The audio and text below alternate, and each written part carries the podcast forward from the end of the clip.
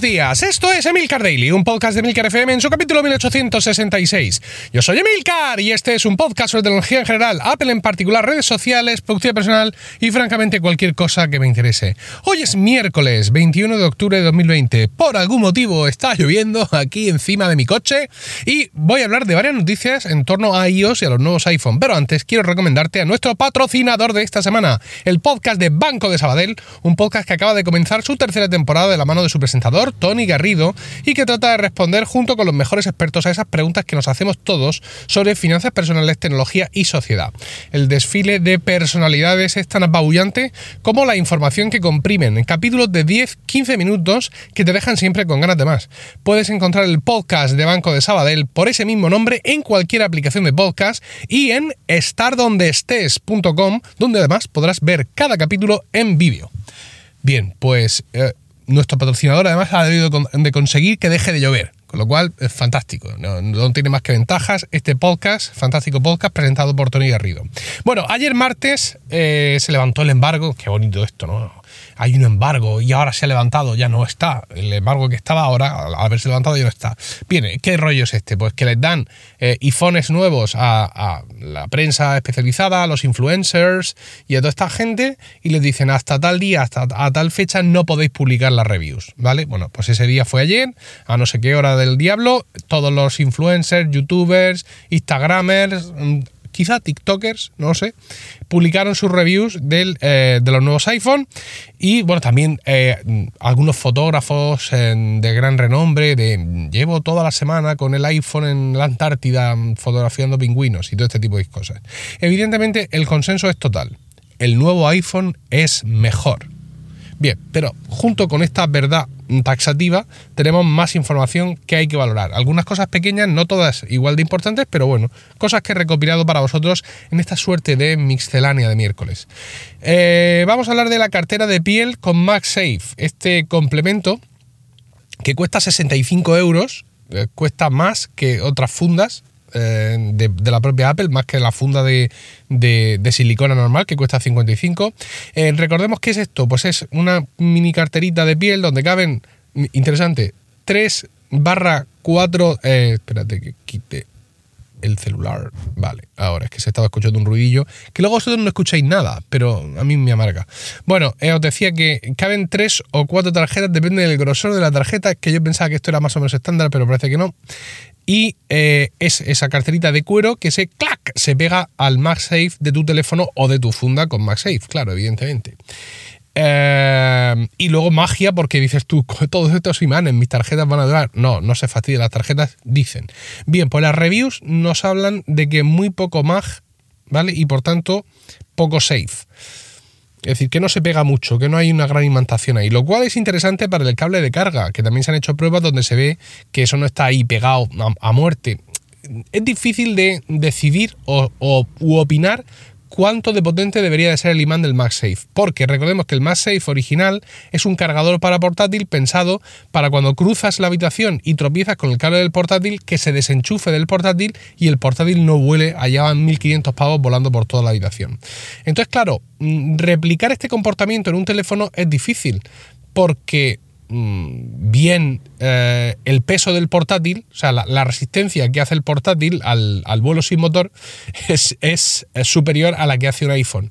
Y bueno, pues se han visto cómo le pegan tirones al, al MagSafe pero yo, sinceramente, hasta que no sienta yo todos esos julios, no sé si serán julios o serán que serán, en mi propio brazo, no puedo deciros qué me parece. Y, al final, cuando diga qué me parece, también estaré diciendo mi propia opinión. Bueno, pues en cualquier caso, si tú quieres que el imán del MagSafe, pues más o menos se quede ahí, ¿vale? Para que cuando tú dejas el teléfono de cualquier forma, rápidamente se pegue eh, pero que tampoco se pegue mucho porque tú quieres poder quitar el teléfono sin llevarte contigo el cable, la pared y todo eso. Sin embargo, no, con la tarjeta de crédito tú quieres que eso se pegue ahí para toda la vida, ¿vale? Y esto al parecer no ocurre. Por ejemplo, estuve viendo la, la review en vídeo de Marques Brownlee y muestra cómo cuando lo meten en sus pantalones vaqueros, que no son precisamente los de Don Ping Pong, que es decir, que están ajustaditos, pero vamos, los pantalones vaqueros suelen ir relativamente ceñidos. Al meter el teléfono de arriba abajo, claro, como lo vas a meter si no infeliz, la, la, cartera de pila esta de MagSafe se queda fuera automáticamente. O sea, no ofrece ningún tipo de resistencia en cuanto a roza que yo la metería de otra forma. Es decir, a mí no se me ocurriría empujar desde la parte de arriba del teléfono hacia abajo porque es que ya estás viendo marques que no te caben en el bolsillo. O sea, yo, yo metería la mano entera para que, entrara dentro. Pero bueno, mm, ahí queda, ahí queda la, historia. Eh, el problema, pues que eso, que el MagSafe en general no es un imán tremendo, ¿de acuerdo? Eh, y también que esta cartera de cuero, pues tiene, aparte del cuero, las protecciones especiales para eh, que no se fastidien las tarjetas, lo cual pues, podría reducir incluso todavía más el magnetismo. Es decir, que si el MagSafe, el, el cargador, tiene una potencia magnética X, mm, la medimos en magnetos, no lo sé, y en la cartera esta con MagSafe todavía tiene menos potencia. Mm, menos, eh, menos capacidad de atracción magnética precisamente por sus materiales y por sus historias. Bueno, por esto o por todo lo anterior o por nada de todo esto, parece ser que las fechas de entrega de todos aquellos que pidieron una cartera con MagSafe se han pospuesto y han pasado del 2 de noviembre a fechas a partir del 23, lo cual, insisto, puede significar perfectamente nada. Ah, y no es apilable. ¿De acuerdo? Es decir, si tú tienes tu teléfono o tu teléfono con funda MagSafe y le pegas la cartera, ahí tú ya no puedes pegar el cargador. ¿De acuerdo? Ya te la envainas, sino que tienes que quitar la cartera y pegar el cargador. Esto era, entiendo, más o menos entendible, más o menos lógico. Yo lo supuse así desde el principio, no es que yo sea muy listo, pero lo supuse así. Pero por si alguien tenía dudas, aquí queda la cosa. Bueno, ayer Apple, otra cosita, lanzó iOS 14.1 y equivalentes en otros dispositivos, que nos ofrece corrección de errores, lo cual siempre está bien. Es decir, reconocer cuando has cometido un error y corregirlo. Y también soporte para los nuevos teléfonos. Anoche los primeros en instalarlos en el grupo privado de Telegram de eh, Weekly se encontraron con widgets oficiales que dejaban de funcionar, en concreto los del tiempo o el de los podcasts. Pero parece ser que la cosa no sé por qué, se fue eh, solucionando. Eh, de todo lo que corrige, quiero señalar una de las historias que a mí más me viene doliendo de iOS 14. Dice, soluciona un problema en el que arrastrando widgets por la pantalla de inicio esto podría hacer que algunas aplicaciones que se salieran de las carpetas.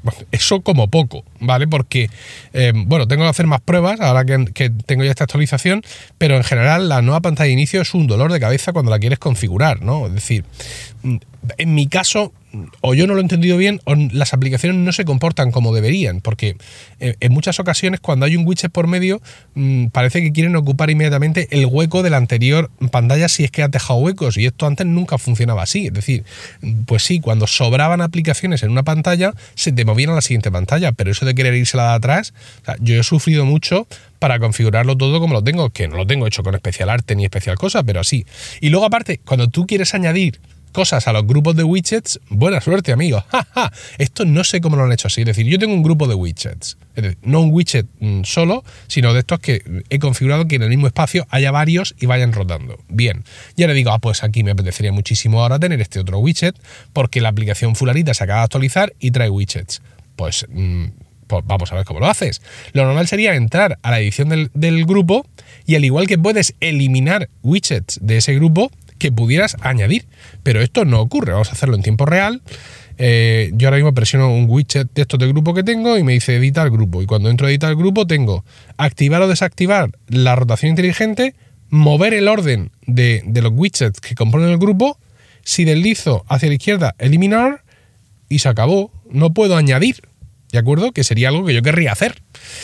Em, ¿Qué es lo que tengo que hacer para añadir? Pues coger ese widget al tamaño adecuado, añadirlo en otra pantalla y luego arrastrarlo hasta el grupo y ahí soltarlo. Mientras haces eso, se te va todo el carajo. ¿De acuerdo? Es decir, todos los demás widgets se mueven, las aplicaciones se mueven, no sé por qué motivo las carpetas, no es ya que se les salían las aplicaciones, que se les salían, cosa que jamás he entendido, sino que además se cambian de orden ellas entre ellas sea, una cosa mm, tremenda. Al final, a ver, esto no lo estás haciendo todos los días, evidentemente, pero en estos tiempos en los que poco a poco las aplicaciones van añadiendo cosas, pues lo vas haciendo. Oye, y te compras una aplicación cuando te dé la gana y esa aplicación trae widgets y lo quieres añadir a tu grupo y te tocas un pie. Entonces, insisto, no sé si esto lo habrán refinado también, pero bueno, vamos a probar y a ver qué es lo que ocurre porque el equilibrio, mm, el equilibrio que se percibe entre widgets e iconos en mi pantalla home es bastante, bastante tenue. Y más cosas, AirTags, AirTags, un leaker muy conocido y con un, y con un gran registro de aciertos que es Love to Dream, que ya lo hemos comentado aquí alguna vez en este podcast, con la O de Love eh, en realidad es un cero, ha tuiteado crípticamente sobre, al parecer, dos AirTags, dos tamaños distintos de AirTags que podrían llegar pronto. ¿Vale? Eh, como he dicho, el Love to Dream acierta muchísimo, pero se me escapa mucho lo que dice, ¿no? ¿Por qué? Porque los que ya tenemos un dispositivo como estos, bien sea un chipolo o bien sea un tile, sabemos que el tamaño no importa, ¿de acuerdo? Quiero decir, no hay nada. A ver, el chipolo es un disco pequeñito del tamaño, pues no sé de qué tamaño es, no tengo ninguno por aquí a mano, pero es un disco pequeñito. Podríamos decir quizá como la moneda más grande que podamos usar en Europa o quizá un poco, no, es, más grande, pero no mucho más grande. Eh, no hay nada, no hay ningún objeto que yo pueda, digamos, controlar con un chipolo que fuera más grande, ¿no? Con un disco grande y que no lo pueda controlar con un chipolo pequeño. Con lo cual no tiene sentido. Es decir, tendría sentido eh, al revés, pues por el motivo que sea, los hemos sacado muy grandes y ahora los sacamos más pequeños para que los cuelgues en el llavero y no lleves ahí todo el tema en el bolsillo. Pero eso de que exista uno que sea más grande, no entiendo para qué, realmente.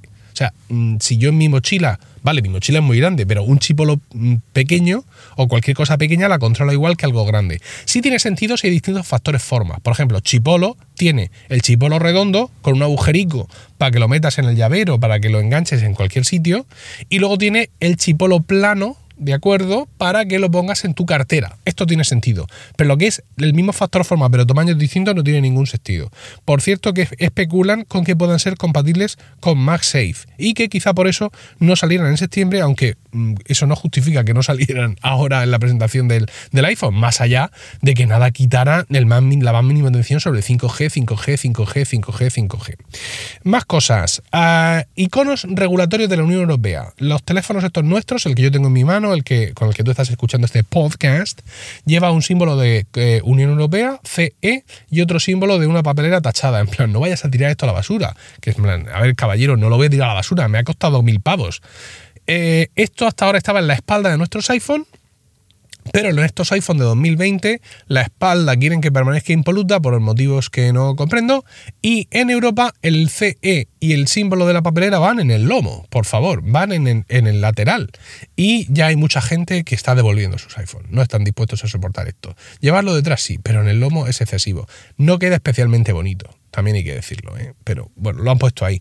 Al parecer, el de la FCC, SFCC, que es el organismo regulatorio norteamericano, está dentro en ajustes e información por no sé qué vaina digital que ellos sí tienen y nosotros no. Pero nosotros tenemos que grabar con láser el lomo de nuestros iPhones. Así que, bueno, pues eso es lo que, lo que hay.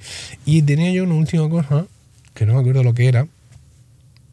Ah, sí, que ya están llegando las fundas de los iPhones. Es decir, si tú has pedido una funda eh, para tu iPhone a, Apple, una de las fundas oficiales o alguna de las fundas que ellos venden en su tienda oficial, que hay un par de marcas, esas fundas ya están llegando a la gente. De hecho, la mía a priori llegará hoy. ¡Ah! ¿Cómo que la tuya? Drama ayer en Telegram en el grupo de Weekly. Oh, Emilio se ha bajado del carro. No, ya lo expliqué y lo explico otra vez.